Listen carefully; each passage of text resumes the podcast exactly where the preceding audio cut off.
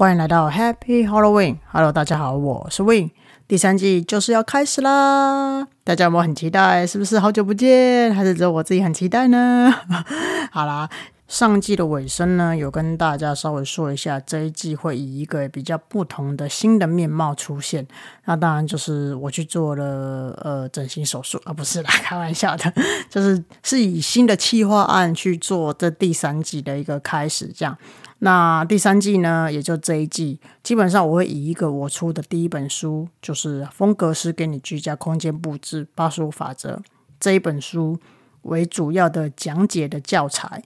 也就是说呢，这一季的 Podcast 就是会以一个比较轻松讲课、讲解书本的方式去呈现。那书本呢，就是我出的那一本书。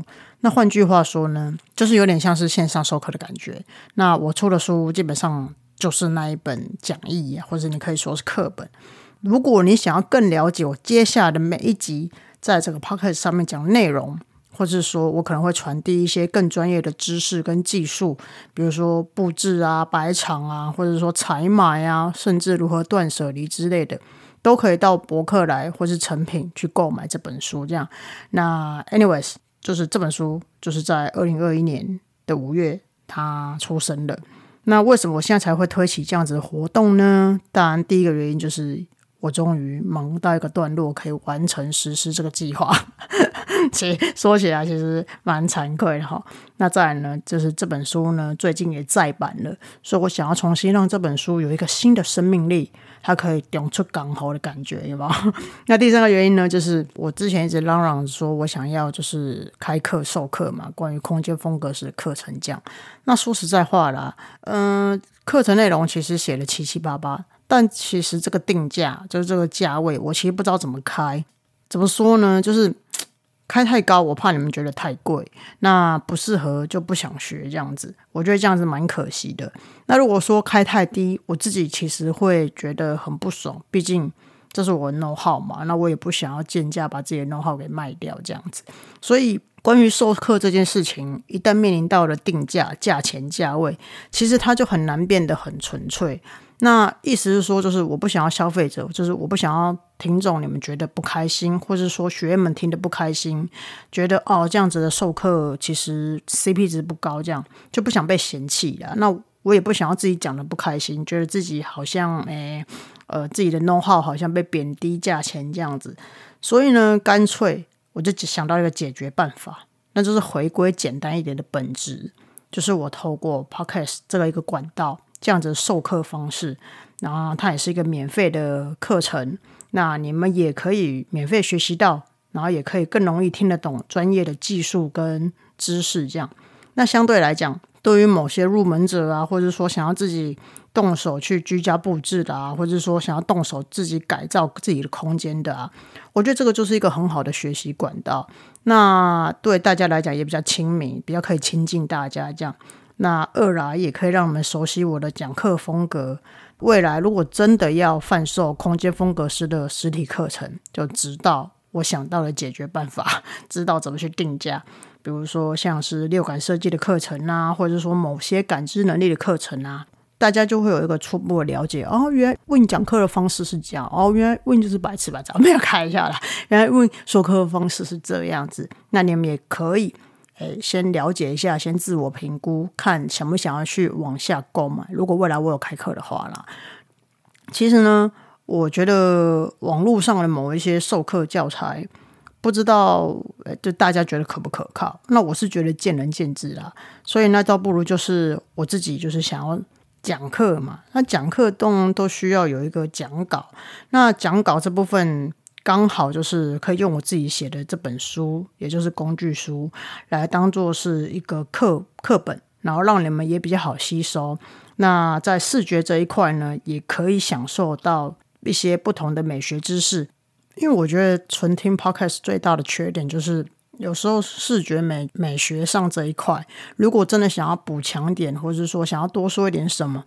叫你们幻想，我觉得每个人想象可能不太一样。那如果说今天有一个课本，或者说有一个讲义啊，有这本书去辅佐你们的话，我觉得我们大家对于视觉上来讲，可能就会有一个呃新的了解，然后有一个新的共识。这样，意思是说，就是我最起码在讲一些摆设品啊、照片啊、就是美术欣赏啊，或者是说作品欣赏的时候，在讲这个作品它的优点、缺点、好坏、美丑的时候，我觉得没有视觉照片去佐证它，其实很吃亏。那刚好这本书里面刚好有一些写到一些技术层面的文字之外，还有一些比较漂亮的照片可以去讲课，这样，所以我觉得这本书其实是还不错的讲义，这样。那第四个原因，也就是最重要的原因，就是想要把第一本书的基础再重新打稳一点，这样子可以好好去奠定一下自己是个作者的地位。笑死！之前一直做案子，突然到这一年才想起来，哎呦，我好像是个作家哎，好像呃小孩子生了，但是好像没有完全照顾好，发育完全，好像可以重新再来培育一次，有没有？好啦，那在那些期待我的开课的同学们，刚好我也落实对你们的承诺。那所以呢，第三季的方向就这样拍板定案了。那有书的同学，你们可以现在去拿书；那没书的同学，我建议你们这一集还是可以先干听。但如果你真的想要学一些空间风格式的撇步或是知识的话，我觉得配书一起听，对你们来讲是比较好的，你们可以吸收比较快，吸收比较多。那刚好最近博客来跟成品都有在特价，所以赶快去买。那这本书的说明叫做《风格师给你居家空间布置八十五法则》，找不到的人呢，也可以去我的 Facebook 和 IG 上去点连接。来吧，正题开始，我们先来讨论一下这本书的封面。这本书的封面呢是 Cran Barrel 赞助提供的。那老实说，那时候。有其他三张照片在做决定，看要选哪一个做封面，然后呢，就每一个都排版一次，最后决定就用了这一张。那原因是什么呢？我觉得这张照片在讲述的故事，除了软装布置之外，比如说有沙发、编辑地毯、抱枕、披毯呐，然后还有植栽跟吊灯，还有一些生活用品类之类的杯子们。哦，那这张照片聚集了所有的软装软件们，同时呢。你看墙壁，它有一个造型圆拱窗，那窗外透射着阳光照进屋内，这样，那这个照片同时形成了自然光元素与吊灯这个人工光源的场域，那有着光线互相呼应的感觉。那硬体墙壁的层面呢，呈现的其实蛮简单的，但是却不简约，就是有造型却不复杂，这样。那有带点美式风格的线板。可是却让人家觉得它不是这么的乡村风，那也不是什么巴洛克洛可可风，它是一个很新颖的风格场域。所以呢，我们就选择了这个照片。这样，那这张照片其实也完整呈现了轻装修加软装以及软件的这样子的层次去搭配。这样，那同时呢，它也呈现了就是有色彩的软装软件跟无色彩的硬体硬装墙面出现的平衡美。所以呢，我们最后呢才拍板决定选出这张照片当封面。那简单来讲，就是有层次却不复杂的感觉啊，就是跟我本人一样啦。所以我就投他一票。谁能不喜欢自己啊？对不对？要像自己的风格，当然就是选自己呀。然后再来呢，这本书的书名，嘿，没错，这个名字这么长，着急无敌长，一看就知道不是我取的。我取的名字大概就是。风格师的书来买哦，怎么讲？浅显易懂，笑死！出版社大概会把想要把我打晕吧？这个名字这 这取得太烂了。反正呢，现在定案的这个名字，就新的这个名字，这么有知识内涵啊，或者这么有就是给归给管，这个名字我也是背了三小时才把它背下来的。我跟你讲，这是一个很饶舌的时代，要都要念很急，念很快，念很念很赶，听着听着就好专业哦。反正呢，整体来说，书的封面跟封底设计跟排版，我个人觉得还不错啦。然后也是我自己喜欢那种粉色当书腰，有没有？哎，我跟你讲，这本书很厉害的地方就是，有书腰的时候是一种风格，你把书腰脱掉的时候就是另外一种风格。不信现在有书的人，现在把书的书腰脱下来，你们看是不是不一样？其实基本上有时候看腻的时候，我觉得你们可以穿脱它啦，换一下它的 样式也是不错。为什么用粉色呢？就是因为单纯就是作者本人很三八。哎，没有了，不是哈。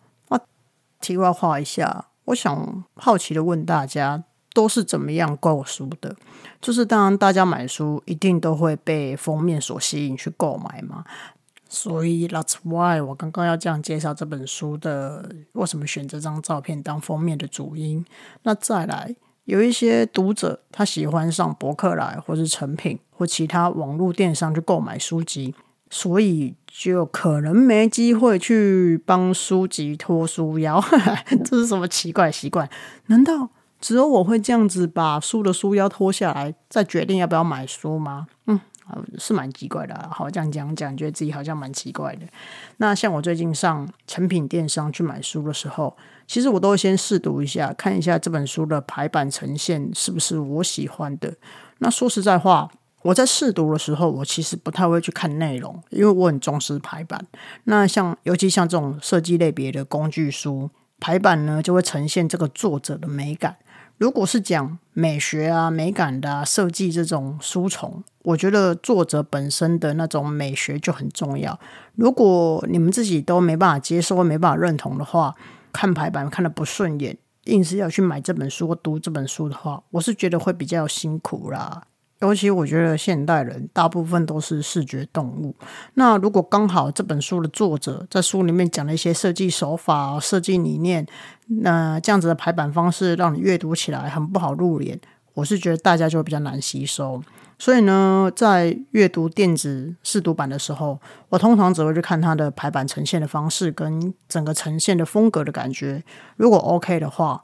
我才会就是往下去看，说，诶，它的目录或者书籍介绍写了些什么？那其实现在网络书店都会把目录或前言打在介绍里面嘛。那从这些文字的叙述就可以看得出来，这一本书的内容是否有自己想要学习的方向，或是想要学习的目标。那你也可以透过一些目录介绍去评估这本书对你来说你的含金量有多少，然后再决定是否要购买这本书。这样。那当然，这本书其实它不太像是散文小说类型的，所以你在看我的书的时候，不用从头开始看才看得懂。意思是说，我觉得这本书比较像是技术类型的，比较像是实用类型的书。甚至有一些读者，他们会写信给我说，认为这是一个比较像是字典啊，或者是百科类型的书，可以直接查 key point。比如说，你想要查北欧风，就可以直接去看到北欧风那一页；那你想要知道如何做一个混搭风，你就可以直接翻出那混搭风那一页。那意思是说，就是你可以看目录页嘛，直接查到你想要找的那一页。所以基本上是蛮智能的啦。现在哪一本书不是这样子？我刚刚就讲废话，就是了，好吧。现在呢，打开了我的这一本书的第一页，你会先看到作者介绍。没错，就是我本人。我长得眉清目秀，和颜悦色，秀色可餐。在讲什么？抱歉的国文老师。好啦，反正下面的文字就是简单的把我自己介绍了一遍。我觉得不是很重要，可以不用看跳过哈。那我再来下一页，就是非常重要的目录了。哎，一看就知道排版精美。干嘛睁眼说瞎话？哪里精美？明明就很简约。好啦，那先来看目录页好了。这本书呢，可以拆解分为四大部分加前言。那第一部分当然就是写一些呃风格的一些基本的起笔嘛，所以就花了十页，稍微简单的介绍一下我对风格的认识跟认知这样。那第二部分呢，就介介绍六大经典风格，也就是市面上最常见到的风格系列这样子。那在讲第二部分的时候呢，总共写了七十二页，所以大家就知道，哎，这部分可能是重点之一，因为花这么多页数写就是不容易。好，好，再来的话呢，第三部分就会讲到八大软装。那当然了，十五年前做室内设计的时候，大家可能很在意硬体。可是因为现在时代不一样了，那我觉得大家会越来越要求这个空间住起来的温暖度跟舒适感，所以我们就会在软装上下手。那软装它是一个很方便，可以让空间变得不一样氛围的一个小物。什么意思呢？就是如果今天它可能不好看了。变丑了，变坏掉，你就可以随时换。那它跟硬装不一样的地方是，你要改硬装，你还要请师傅啊，就是要动刀动枪这样。那软装不用，它就是很轻松采买。如果你只要会有对的技巧，知道怎么采买，以及你要买什么，我觉得基本上在这一个部分，你就是可以靠自己这样。所以这本书的第三部分呢，就是在介绍八大软装，你要如何买，如何摆。那这个部分花了一百零四页去写，所以这个算是重点中的重点。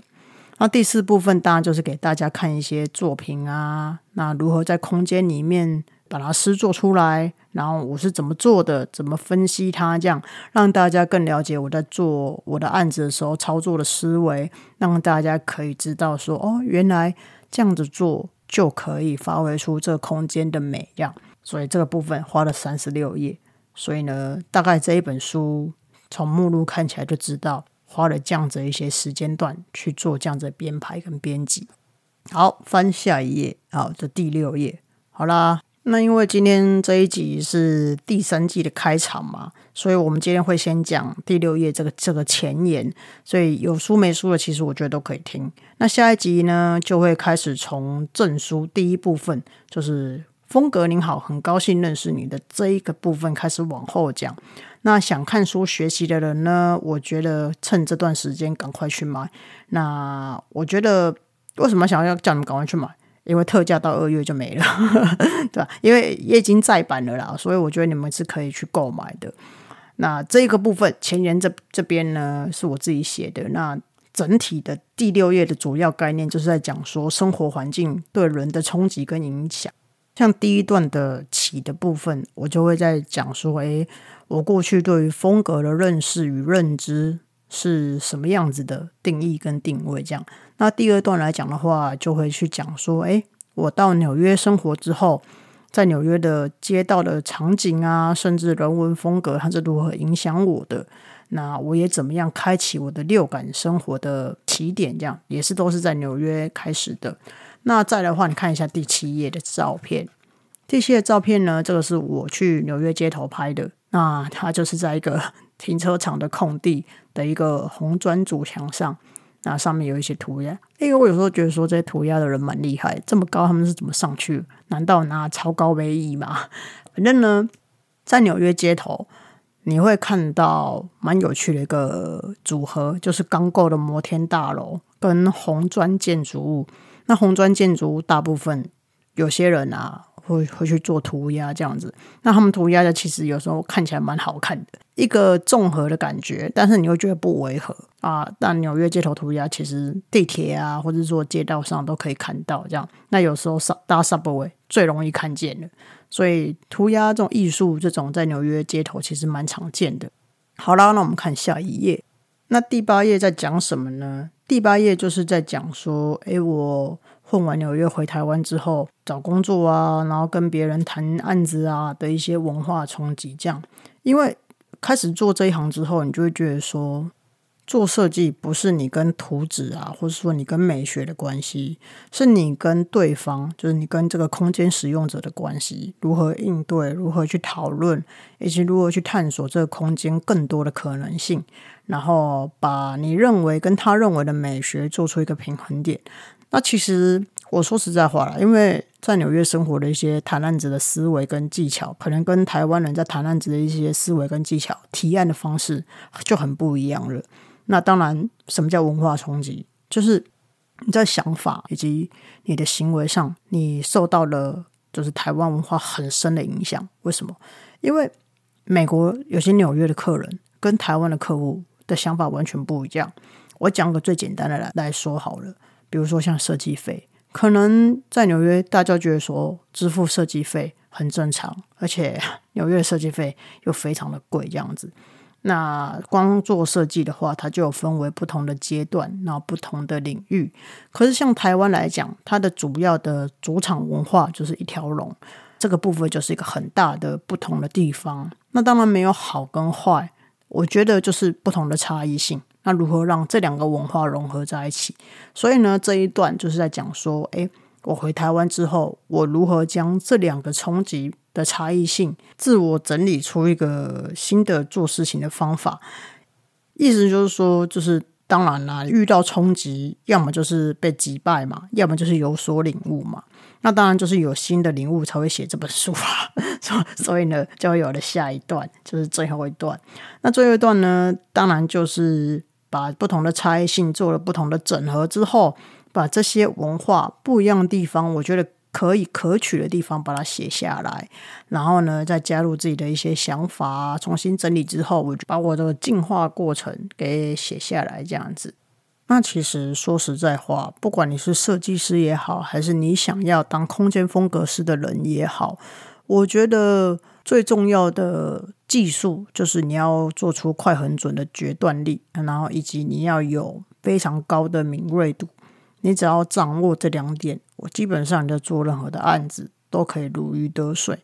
那到最后这本书其实也会教你怎么样去做一个快很准的决定。那再的话，如何培养出一个比较好、比较高的敏锐度，我觉得都是在这本书后面可以看到的。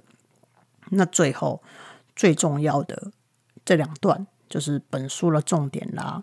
倒数第二段呢，你可以知道说，我写这本书的意义，跟我只写这本书的主要概念，就是我希望把所有的风格都介绍一遍之后，让大家可以完整的接受跟吸收，然后呢，可以让这本书带着你们去超越风格的框架，找到自己适合自己真正的空间领域、空间氛围这样子。我觉得啊，就是风格可能再也没有办法去驾驭我们自己内心想要的空间，所以慢慢的才会有什么混搭风出现，那慢慢的才会有各种不同风格如何结合在一起，这样子的一个整合。那最后一段呢，当然就在讲说，哎，为我的第二本书铺梗啦。然后一开始我真的是先知哎，那这本书的最后一一段就把这个。要出第二本书的东西，把它写出来，这样子。反正呢，写这本书最大用意就是，除了风格跟软装之外，还是希望大家可以透过这本书的一些技术，比如说，很有可能这些风格，你可能在台湾曾经看到，在学校学习过的这些元素、颜色跟配置，突然之间你在纽约是不适用的，或者说突然之间你把它放到。呃，国际上来讲，去跟一些 international 的客户讨论的时候，人家可能会一头雾水。那我会把我这样子的一个进化过程，把它写成，就把它出版成为这一本，跟大家分享。这样，那当然也是透过这一本书，然后去跟大家做一个交流嘛，风格上的交流这样子。那好了，那今天先跟大家知会一下，就是第三季会以这一本书为主要讲课的主轴。那想买书的人，赶快去买。之后呢，我会用翻页的方式往下讲。那你们想上课的，或者想听课，想要更仔细的去学习这本书的技术跟技巧，想要更了解如何去布置啊，或者想要更知道每一个风格的历史文化背景，以及它是怎么样产生的，它是怎么样影响我们到现代的文化艺术的，我觉得你都可以接下去往下听这样子。那就这样子喽。那谢谢大家收听了，我们下次见，拜拜。